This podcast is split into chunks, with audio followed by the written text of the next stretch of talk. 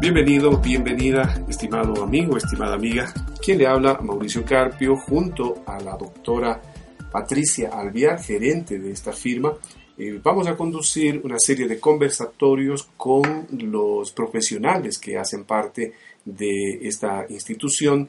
Así que en primera instancia vamos a dialogar muy brevemente con la doctora Alviar para situarles a ustedes en el objetivo que tiene esta suerte de grabar estos audios que durarán entre 15 minutos y 30 minutos eh, pensando en ustedes. Patricia, ¿por qué ha sido concebido esta intención de este producto comunicacional?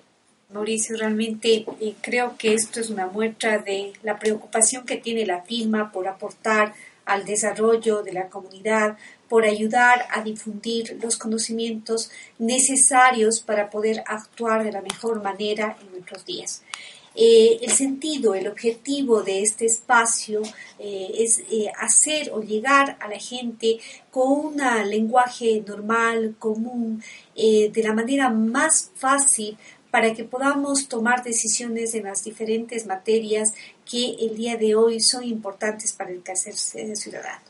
Y en ese contexto, pues yo creo que es importante, Mauricio, haber eh, generado este espacio en donde eh, nosotros llamaremos a personas expertas. En este día nos acompaña el doctor Manuel Romo Lerux, quien goza no solamente de un de un alto cariño y consideración a nivel personal, sino nuestro respeto profesional por el expertise que tiene en el ámbito del manejo de las áreas tributarias. En ese contexto, pues yo creo que un tema que a todos nos preocupa el día de hoy es saber qué pasa con la ley orgánica de solidaridad. Y solamente antes de iniciar ya eh, el diálogo con el doctor Manuel Romolerú, como lo ha mencionado la doctora Alvear, eh, indicarles que el objetivo también de difundir estos temas es que ustedes eh, puedan identificar eh, los distintos eh, ámbitos de expertise en los que se mueve esta oficina, buscando siempre el beneficio eh, profesional de aquellas personas que se acercan hasta nosotros para realizar consultas, pero también asesorías que pues, necesitan siempre de este acompañamiento. Doctor Manuel Romo le damos la bienvenida. Bueno, primero, muchas gracias, Mauricio y Patricia, qué gusto poder estar conversando con ustedes. Gracias, Manuel. Realmente para nosotros es un un placer tenerte, tenerte trabajando y saber que con tu gran expertise estás aportando al crecimiento de, todos los temas que tenemos pendientes en servicio a nuestros clientes y amigos. ¿Qué opinas o qué opinión tienes respecto a la ley orgánica de solidaridad, que se la llama así realmente? Eh, un poco quisiera que nos cuentes cuáles son las contribuciones que tú has detectado eh, que son relevantes mencionar en, esta, en este conversatorio. Con gusto, Patricia. Eh, empezaría diciendo que, como tú bien lo anotabas, la ley de solidaridad nace a consecuencia del terremoto este de abril en la provincia de Manabí, sobre todo en Manabí y en Esmeraldas. Aquí apunta, antes de entrar así específicamente en los temas, aquí apunta esta, cuál es el espíritu de esta ley es justamente lograr o generar en los ciudadanos ecuatorianos un sentido de corresponsabilidad y de solidaridad con la gente afectada. En ese contexto y con ese espíritu, ¿no es cierto?, el gobierno nacional y la Asamblea Nacional expiden esta ley el mes pasado. En efecto, ellos tienen, esta ley, entre otras cosas, contempla cuatro contribuciones ¿sí? Eh, sobre remuneraciones, sobre patrimonio, sobre inmuebles, sobre utilidades, y cada una pues tiene sus particularidades. Manuel, antes de entrar en este concepto de que hace una descripción en realidad del cuerpo de la ley, eh, quiero eh, plantearle una pregunta en beneficio de la opinión pública. Uno de los temores que lamentablemente ha circulado, no necesariamente porque la ley a lo mejor esté mal concebida, pero uno de los temores que circula es que quizá este es un impuesto nuevo que simplemente ha sido creado eh, y se especula, ¿no? Para fines que no necesariamente serían el fin último del espíritu de la ley. Yo considero que definitivamente hubiera sido deseable, y en ese sentido hubo varias opiniones, de que el producto, la recaudación de todas estas contribuciones tengan una cuenta especial, ¿sí? que específicamente atienda el objetivo para el cual fue creada, que era ayudar a la reconstrucción de, de Manaví. Eh, se dieron varias, varias sugerencias. Se dijo que podría ser una cuenta, se dijo que podría ser un fideicomiso, qué sé yo. Pero bueno, a la final no se dio esto. Pienso, sinceramente pienso que hubiera sido deseable porque una ley más allá de lo que impone, yo creo que lo primero que debe generar es confianza en los contribuyentes. En este caso específico, tomamos en cuenta que la, la solidaridad ciudadana ya se había dado inmensamente antes de la promulgación de la ley. Creo que en ese espíritu sí hubiera sido deseable que se tomen en cuenta estas sugerencias para que nadie tenga dudas sobre el uso y destino final de estos fondos. Mi estimado Manuel, volviendo un poco al, tema, ¿no es cierto? Una de las preocupaciones es saber cómo se debe pagar esta contribución que aplica a las remuneraciones. ¿Nos podrías indicar eh, cómo proceder como ciudadanos normales y comunes respecto del pago de esta contribución que, como tú bien lo dices, más allá de los detalles podría parecer o parecería que el espíritu era generar solidaridad y es generar solidaridad eh, con los hermanos eh, afectados por el terremoto. Cuéntanos cómo debemos hacer y exactamente en qué consiste esta afectación o esta contribución por medio de la remuneración. Esta contribución sobre remuneraciones se estableció y se definió que sea para personas naturales cuyos ingresos mensuales sean iguales o mayores a mil dólares mensuales. ¿Qué personas naturales están dentro de esto? Las que están en relación de dependencia o las que tienen ingresos por servicios lícitos, ¿no es cierto?, por los cuales pues, tienen un honorario y, se paga su honorario. Hago esta distinción porque en el caso de las personas en relación de dependencia es obviamente el empleador, a través de su departamento correspondiente, el responsable de hacer la retención. ¿Cómo ocurre con el impuesto a la renta, ¿no es cierto?, de las personas en, relación de dependencia. Es, es, el empleador el responsable de hacer la retención y pagar al SRI. Los que no tienen relación de dependencia, sino que están en libre ejercicio o prestan servicios lícitos, ¿no es cierto?, y facturan honorarios, hay un formulario, ¿no es cierto?, que específicamente ha, ha creado el Servicio de Ventas Internas y en base a eso, al mes siguiente del ingreso, tiene que hacer esta declaración. En el caso de que tengan más de mil dólares mensuales de ingresos, sea en relación de dependencia o sea del, en libre ejercicio, hay una tabla. Para quien gana entre mil y dos mil, tiene que pagar un mes de contribución. Para quienes ganan de dos a tres, pues dos y así sucesivamente hasta cinco. En cinco varía un poco la tabla, que va de 5 a 7500 para que sea cinco meses la contribución. Y así sigue la tabla hasta que para quienes tengan 20 o más mil dólares mensuales, pues el tope es 8 meses de contribución. Manuel, insisto en beneficio de quienes nos están escuchando. Hay quienes piensan que es una contribución mensual. Ganamos mil dólares, comienzo a pagar mensualmente durante un año, que serían 12 contribuciones. No es así, la ley no dice eso. Dice que eh, quien gana mil contribuirá por una sola vez. Por una sola vez, correcto.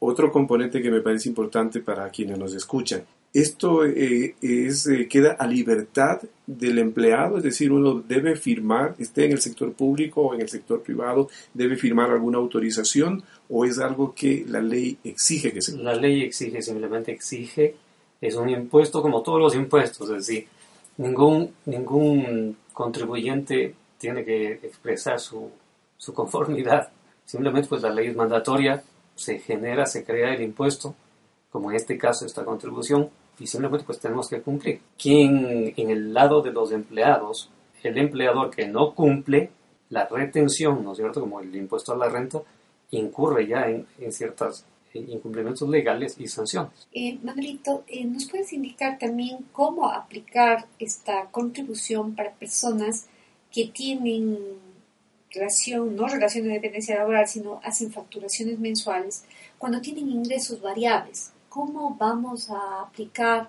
cuál es la posición respecto de este tipo de ingresos variables? Un mes ganas, en abril ganaste 200 o ganaste 1000, en mayo tuviste otro tipo de ingreso En ese sentido, ¿cómo se va a aplicar esta contribución? Lo que la ley establece es que en caso de variaciones o reducciones, ¿no es cierto?, de, de ingresos, qué sé yo, se va a tomar como, como base abril de, este año, 2016. Esto es lo que la ley establece. Porque puede darse el caso, ¿no es cierto?, que por alguna razón se cambie, por ejemplo, de modalidad contractual. Como consecuencia de eso, pues se reduce el ingreso. O simplemente, pues, hay algunas circunstancias por las cuales se reduce este ingreso y varía este ingreso. Entonces, la ley dice, no, es difícil manejar esto y nos ponemos a abril de 2016. Hablamos de sanciones. Podríamos mencionar algunas de esas sanciones para eh, los empleadores porque definitivamente el empleado no tiene, me parece a mí que no tendría oportunidad de incurrir en, no, en faltar a la ley. La ley establece aquí para, en general, para todo esto, quien falta o incumpla parcial o totalmente estas contribuciones, establece una multa alta del 3% por cada mes de retraso. Es decir, es una multa alta, bastante alta, sin perjuicio más los intereses, más las multas, ¿no es cierto?, que se genere sin perjuicio de algunas acciones ya de otro carácter que pueda tomar la administración tributaria. Manuel, otra de las contribuciones que tú referías es el tema del patrimonio que también ha causado un poco de preocupación, más bien de cómo proceder. Yo creo que el espíritu de solidaridad del pueblo ecuatoriano es evidente, pues y el concepto de, de ir haciendo las cosas con corrección debe primar ante todo. En ese contexto, eh, ¿cómo debemos pagar la contribución, cuándo se debe pagar, ¿sí? Y cómo proceder respecto de esta segunda contribución. Sí, esta, esta contribución sobre el patrimonio eh, establece una tasa del punto 90%. ¿Sobre qué base? Sobre patrimonios que sean eh, valorados en igual o más de un millón de dólares. Esto igualmente se aplica a personas naturales residentes o no en el país. ¿Cuál es la base? nosotros tenemos todos, nosotros los contribuyentes tenemos la obligación de hacer declaraciones patrimoniales al Servicio de Entradas Internas. Esos van a partir de ahí, ¿sabe? Las declaraciones de que haya hecho cada contribuyente sin perjuicio de otras fuentes que la misma ley le faculta, ¿no es cierto?, a la autoridad tributaria a recurrir a esas otras fuentes como para tener mayor información respecto a los patrimonios. Una vez que el contribuyente, en este caso quien, es, quien está obligado a pagar la contribución, haga esta declaración y haga su patrimonio, aplique esta tasa y ese sería el valor. Aquí lo interesante y lo importante, digamos, es que la autoridad tributaria, con todas estas fuentes de información, esté en capacidad de determinar si es que una contribución está mal hecha, no corresponde a una realidad. La autoridad tributaria puede hacer una reliquidación por alguna diferencia que ella vea que, que tiene a favor, o sea, a favor del Servicio de Ventas Internas, y en ese caso emite, ¿no es cierto?, una resolución que tiene el carácter ya de cobro y el contribuyente tiene que, tiene que pagar. Manuel, se me ocurre a mí que como toda ley nueva, pero al mismo tiempo que es una ley de, de emergencia, por todo el contexto que hemos eh, hablado del terremoto, pero podría eh, ser que el empleador incurra en ciertos errores no deseados, es decir, no lo está haciendo de, por evadir, el impuesto, sino que lo hace tal vez por desconocimiento integral de, la ley o, no sé, eh, por algún otro argumento. En ese caso, ¿cómo opera el servicio de rentas si es que le presentan una justificación adecuada? Yo creo que como, como todos los casos, como todo impuesto, la autoridad tributaria tiene esa capacidad, obviamente, y al establecerse una diferencia, eh, se le comunica, ¿no cierto?, al contribuyente, y él tiene pues todo el, todo el derecho de justificar o explicar por qué razón, porque no necesariamente significa de que hubo una intención,